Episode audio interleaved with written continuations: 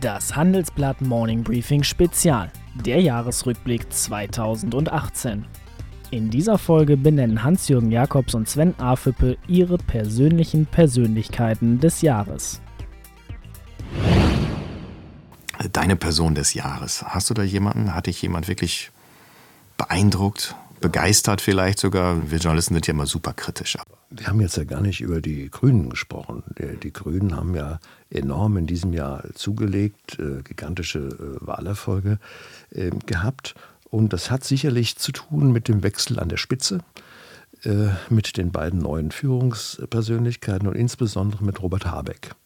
Robert Habeck ist jemand, der sehr stark ins bürgerliche Milieu auch äh, ausstrahlt, ähm, der äh, argumentativ äh, stark unterwegs ist, nicht ideologisch, ja, der ansprechbar ist, äh, aber trotzdem ein, ein, ein Kämpfer äh, für seine Punkte und ähm, auch sein, sein Buch ist sehr lesenswert, das er veröffentlicht hat. Äh, er bringt zum Nach, äh, einen zum Nachdenken und viele offenbar auch wieder in die Politik zurück.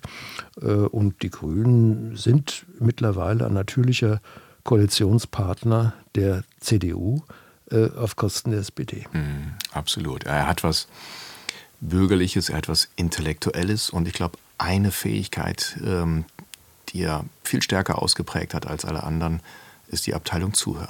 Ich finde, wenn man ihn erlebt, mit ihm diskutiert, auf äh, Podiumsveranstaltungen, er hört zu.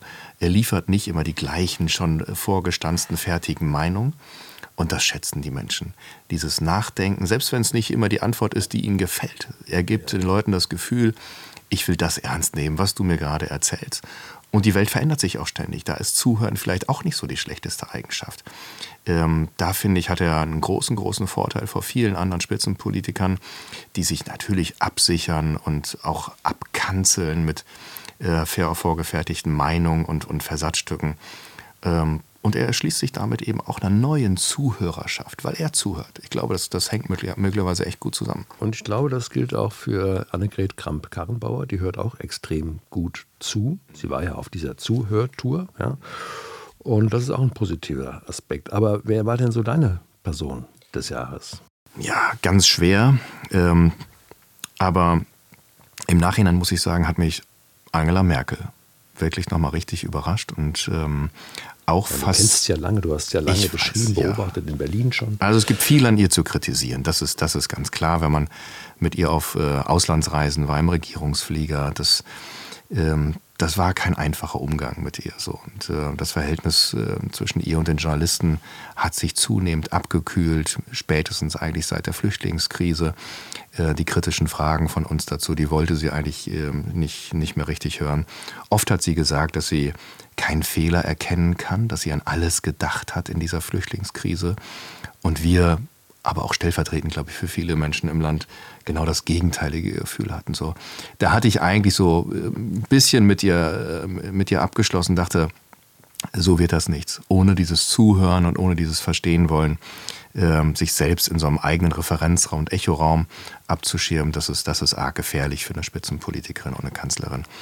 Aber die Art und Weise, wie sie jetzt nach den Niederlagen in, in Bayern äh, und, und in Hessen bei den Landtagswahlen dann doch das richtige Gespür hatte, selber ja, langsam gehen zu müssen, loszulassen.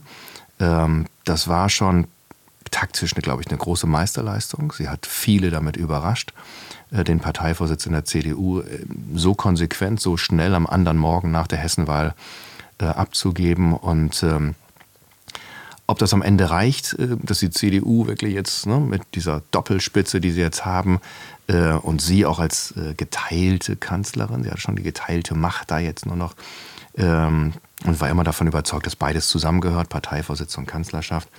Ob das noch zu einem guten, starken Ende führt, weiß ich nicht. Aber ich glaube, die Art und Weise, wie sie es schafft, nach so vielen Jahren aus diesem Amt auszusteigen, das hat vor ihr niemand geschafft in der Politik und auch ganz wenige in der Wirtschaft. Und äh, das ist wirklich vorbildlich. Insofern bin ich dann doch wieder äh, bei ihr gelandet ähm, am Ende des Jahres. Das hat sie wirklich gut hingekriegt. Die meisten kleben ja am Amt, sie bleiben so lange es geht. Sie hat Größe gezeigt im Abgang. Ich weiß nicht, wie das auf dich wirkt, aber sie wirkt äh, wie befreit mhm. und spielt auch plötzlich internationale Themen ganz locker, die nach vorne weisen ja, und, und hat äh, den Mut, äh, nach Marrakesch zu fahren und für den UN-Migrationspakt zu streiten, was jetzt ja nicht unbedingt so eine populäre Position im Augenblick Absolut, absolut. Sie wirkt tatsächlich befreit. Ihre Rede auf dem Parteitag war äh, wie gelöst, die war ironisch, selbstkritisch, aber inhaltlich auch auf den Punkt. Schon über die Werte nochmal geredet, für die die CDU steht. Also vielleicht erleben wir ja 2019 äh, eine nochmal etwas andere Kanzlerin mit, mit, mit einer neuen Tonalität, einer neuen, ähm, neuem Selbstbewusstsein, vielleicht auch nochmal neuen Impulsen. Also ich, ich bin gespannt. Ja, wir warten es ab.